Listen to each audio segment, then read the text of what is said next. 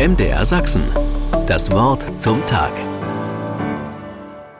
Nichts ist für den Tourismus der sächsischen Landeshauptstadt so wichtig wie Barock.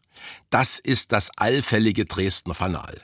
Der barocke Zeitgeist mit August dem Starken und erst recht die barocken Gebäude wie Hofkirche Zwinger und Frauenkirche prägen die Stadt und ziehen die Touristen in Massen an. Barock steht für Üppigkeit, Pracht, Sinnlichkeit und bitteschön etwas überzogene Repräsentation.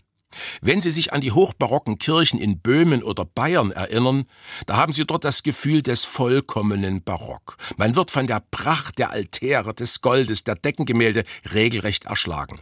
Das muss man schon mögen. Kaum noch bekannt ist, dass Barock in seiner üppigen Sinnlichkeit eigentlich eine katholische Erfindung war. Oder, um es zu verschärfen, Barock war eine Waffe im Glaubenskampf. Die Reformation im 16. Jahrhundert veränderte den Kirchbau.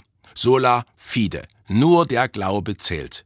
Die neuen evangelischen Kirchen verzichteten auf die heiligen Figuren Weihwasser und die Vielzahl der Altäre. Sie wurden schlicht oder, wie Heinrich von Kleist sagte, nüchterne Verstandeskirchen. In dieser Zeit entstand der katholische Orden der Jesuiten. Dieser nahm sich vor, die krisengeschüttelte katholische Kirche wieder neu aufzustellen.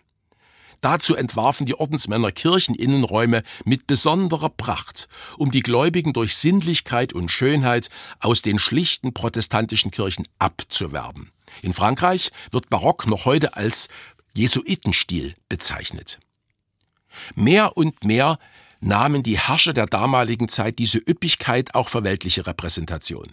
So entstand ein rauschhaftes Jahrhundert, in der es der Barock schaffte, die Konfessionsgrenzen zu überschreiten.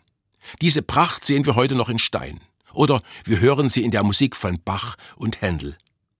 Barock als Waffe im Glaubenskampf. Heute nicht mehr vorstellbar. Zum Glück. Heute pflegen die beiden Kirchen einen freundlichen Umgang. Aber ein Blick in vergangene Jahrhunderte kann helfen, den guten ökumenischen Geist nicht als selbstverständlich, sondern als großen Wert zu sehen. MDR Sachsen. Das Wort zum Tag.